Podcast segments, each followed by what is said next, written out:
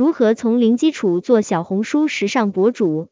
庄主 Joy，为什么选择小红书？一，跟其他平台比的优势在，现在就是一个人人 IP 的时代，每个人都需要有自己的社交名片，因为现在生活节奏都比较快，可以让别人迅速可以了解到你的职业跟特长还有爱好什么的。我认为跟其他平台比，小红书的优势在于是它经济精准营销平台。小红书最新数据显示，目前小红书有超一亿月活用户，其中女性占比超百分之八十，每天产生一百亿笔记曝光量，用户种草属性极强。而随着它经济的流行，小红书成为各品牌获取年轻女性用户关注的必争之地。现如今，内容营销当道，小红书又是内容加电商的结合，品牌可借助小红书的精准定位和流量，通过匹配高契合度的达人，增加女性用户粘度，实现产品升级创新。最初我了解小红书，是因为我对一个叫摘星阁的机构比较感兴趣，小红书上大部分的红人都来自这里，他们大多都以摘星阁女孩自居。可以看到，这个机构上发布的红人女性博主占大多数。云有白泽，我第一次听说小红书是因为护肤品，当时很多人说在小红书买护肤品不怕假货。摘星阁这个机构是专门做小红书博主的培养吗？摘星阁具体负责什么呢？旗下博主的账号运营吗？摘星阁这一机构的老板最开始做摄影，有很多模特资源。在小红书刚起步的时候，给小红书带来了很多资源。现在他们签博主也不会培养，更加看重的是博主个人的能力。而且大部分博主都是兼职身份，一方面有自己的本职工作的，所以他们机构的红人质量都很高，输出的内容也比较有质量，来源于各行各业的人。摘星阁主要是做账号的启动运营。说回小红书的种草属性，以运动品牌 Lululemon 为例，Lululemon 在小红书种草达人以素人为主，占比达百分之四十八点七，其次是初级达人和腰部达人。根据粉丝量级整体承接梯式减少，素人铺量创造出来的真实感和意见领袖的引导，直接影响消费者决策，最终实现转化。云有白泽。我现在的确也更容易相信素人的分享。我是觉得 KOL 和品牌都是有商业合作的，收了钱了哪能不多说好话？但如果素人都开始做套路，那也要开始警惕了。现在买一些价格比较高的物品，还是习惯于找身边的专业人士询问建议。身边没有专业人士的话，宁愿看卖家秀，不想到处看 KOL 的吹捧。关于种草，我自己有时候更愿意问我身边朋友有没有好用的产品介绍。例如我要拍视频，通过网上推荐信息购买了好几个特别火的云台，是真的不好用。后来我有摄影师的朋友给我推荐了一款，还真的不错。二、如何找到自己的定位？首先要分析自己内在的性格，是外向还是内向型人格。如果内向，我比较建议做图文结合形式；外向型建议视频输出。拿我自己举例，我可能就是比较适合视频一点，比较好动，而且喜欢交流，可能做视频会鲜活一些。其次就是分析自己的优势，有没有比正常人人不一样的地方，例如职业不一样、身材不一样、穿着打扮不一样，我觉得都是一个好的出发点。根据这个点再去拓展相关的很多个点，最后就是搜索相对应的博主，找到你觉得可以模仿的。这里说的模仿不是抄袭，学习他们做内容的思维以及在做的内容，可以根据这些学到一个框架，然后填进去自己的内容。多看好的、优秀的作品。小红书这一点蛮好，就是上面的内容都比较有美感。云有白泽。我觉得找定位，首先要和自己的专长相匹配，要有专业的意见和建议的输出。入门的时候，可以先通过模仿熟悉套路，在模仿中慢慢找到自己的特色和方法，形成自己的风格。庄主，例如我两百斤，想买显瘦的衣服，我就买来试一试，然后发视频给有同样需求的。一方面也可以借一些网红品牌的人气，因为关注的人也多，看购买评论肯定没有看素人上身视频详解鲜活。可以试着这样开始，可以锻炼出对服装的一些见解吧。做测评可能是一个好的开始。一方面就是可以积累有同样需求的粉丝，另一方面，如果做的真的不错，也会给相对应的店铺带来一些销量。日本有个女演员，穿衣很大胆，也是大码，靠穿搭吸引了很多粉丝。她的名字渡边直美，感兴趣也可以看看。云友 Yakuian，之前有听到一个词叫 KOC，感觉就是那种素人分享。云友白泽。我就怕跟着 KOC 又陷入当初 KOL 的流量套路里。买衣服的评测，这个评测主要有什么内容呢？我见的都是开箱试穿这种。云有 Mia，现在大码时尚的博主好像也有出现，但是穿搭博主没有和品牌合作的话，感觉自己做成本很大，要一直买衣服。听说很多做 Zara 和 H&M 的博主都是买完直接退货的，云有白泽。不过如果是没有品牌合作的博主，要自己买衣服，这个量堆积下来也有点夸张。庄主是如何解决这个问题的呢？说起来，不知道有没有服装品牌扶持自己内部员工做穿搭博主。我本来就在服装公司，衣服就很多，而且我的工作跟这个挂钩。我只是把自己工作的一部分分享出来了，所以做博主也是要考虑到职业这一块。例如，我前不久认识一个模特，他也会把他的工作内容做成穿搭图文分享。穿搭博主不是穿就能成为博主，需要有很多专业的东西。我每天自己研究视频，研究很多东西，都要整到凌晨，而且内容形式要实时更新。衣服穿久了，粉丝也会看腻，所以需要一直更新，让别人有新鲜感，愿意关注你。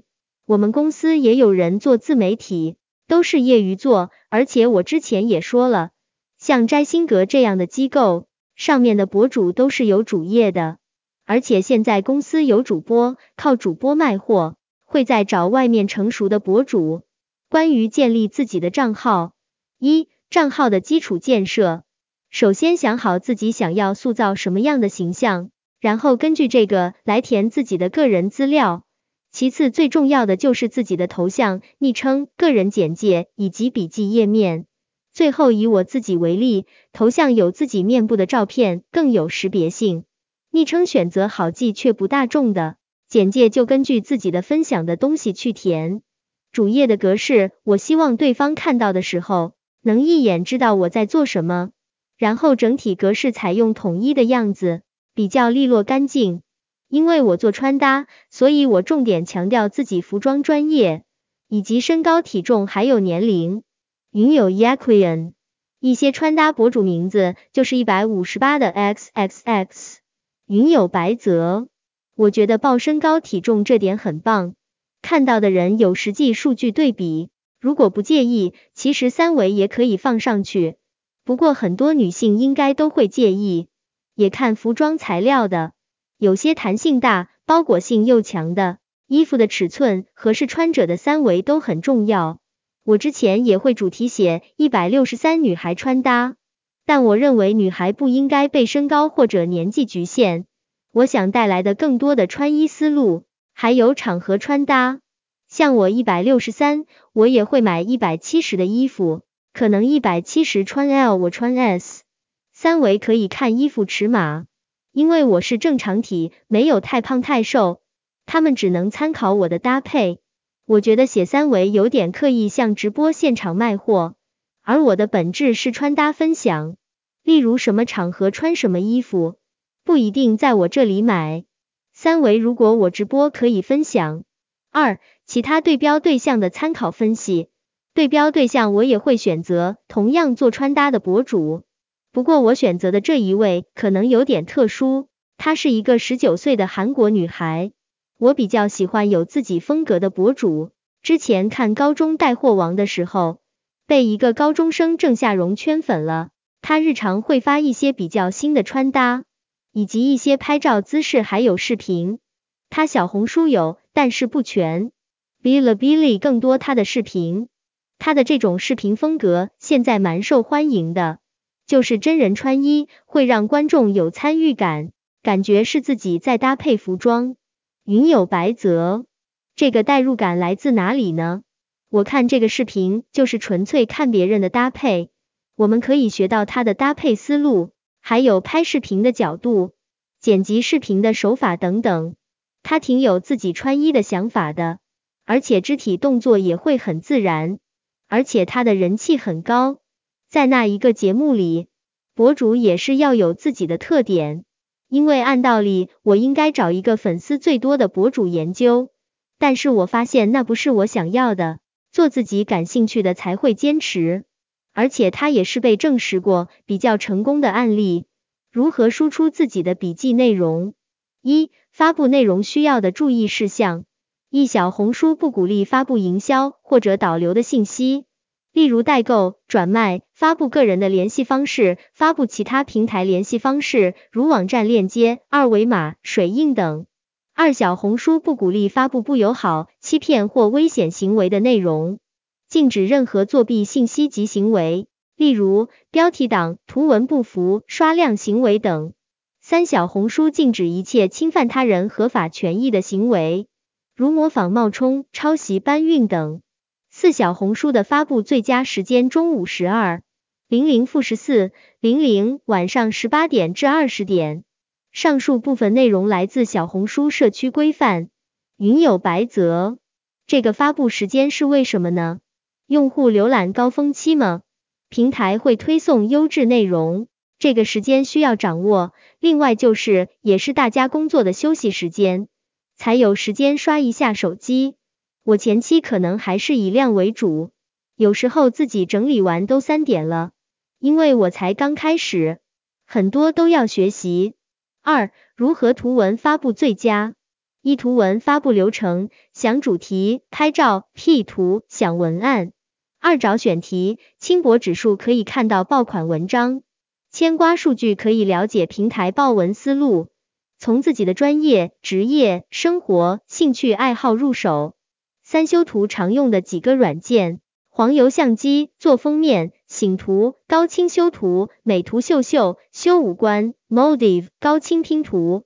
四文案多关注当下热点，然后文案可以从服装的面料、款式、色彩、穿着场合以及适宜人群等考虑。云有白泽，什么是轻薄指数？可以分享一下好在哪里？前期有什么问题？前期引流阶段是不是应该用些不一样的方法吸引粉丝？轻薄指数就是负责新媒体大数据，我建议没有量先把量起来，量变引起质变也不是没有道理的。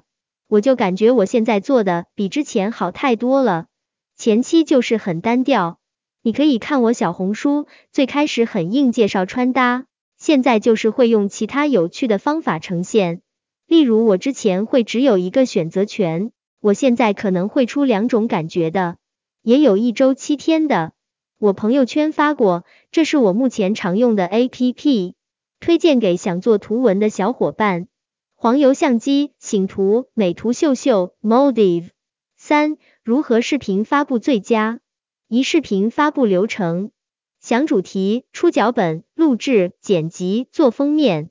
二、拍摄的器材。手机、补光灯、稳定器、收声设备等。三找选题，轻薄指数可以看到爆款文章，牵瓜数据可以了解平台爆文思路。从自己的专业、职业、生活、兴趣爱好入手。四脚本：一在 VUE 剪映套模板，二把时间、地点、人物要拍的镜头计划出来。五录制。一小红书竖屏三比四，横屏四比三十六比九。二镜别全景、远景、中景、近景、特写，拍多点片段。但每个片段一般不超过六秒，方便后期拼接丰富取景四给定好拍的内容做个编号。六剪辑，简单的基本用手机剪辑，如剪映、Vue 或者小红书自带的，复杂一点的可以选择电脑，创建自己设计的模板，比较能凸显个人风格，然后可以一直用这个模板，让主页的界面也更加整齐统一。七封面。可以尝试用黄油相机，很多有趣的模板跟字体，手机操作也很便捷。云有 Mia，一般拍视频和图片是自己固定相机后开始录制吗？还是会专门找一位负责拍照录视频的合作伙伴？云友 Yaquian，感觉主页呈现出来的个人风格确实很重要。打开一个主页内容很杂乱，就会不太会想关注。庄主。自己拍，因为很难有合适的时间。我买云台的目的就是拍东西，有个智能跟随功能，就是可以跟随我的位置，前后左右摇头的那种。主要就是我可能自己知道自己想要的东西。在剪辑方面，我打算学电脑操作，想创建自己的模板吧。Final Cut Pro PR 太专业了，我认为做自媒体，内容和风格各占一半。我发现小红书做的不错的，格式都很统一，后面也没必要换来换去。我打算用我的虚拟人物代替我的一部分镜头，根据我的个人照片，用软件仔仔 Zapier 做的。云有白泽，就像淘宝的头图，据说专业一些的还会特别为此做测试。现在想抓住人的注意力不好做吧？而主页是观众决定是否打开这篇笔记的关键。之前好像还有虚拟主播、虚拟人物测试下来感觉怎么样？这个 A P P 就是虚拟人物来源吗？具体可以深化到哪一步？上面的跳舞视频也是在这里做吗？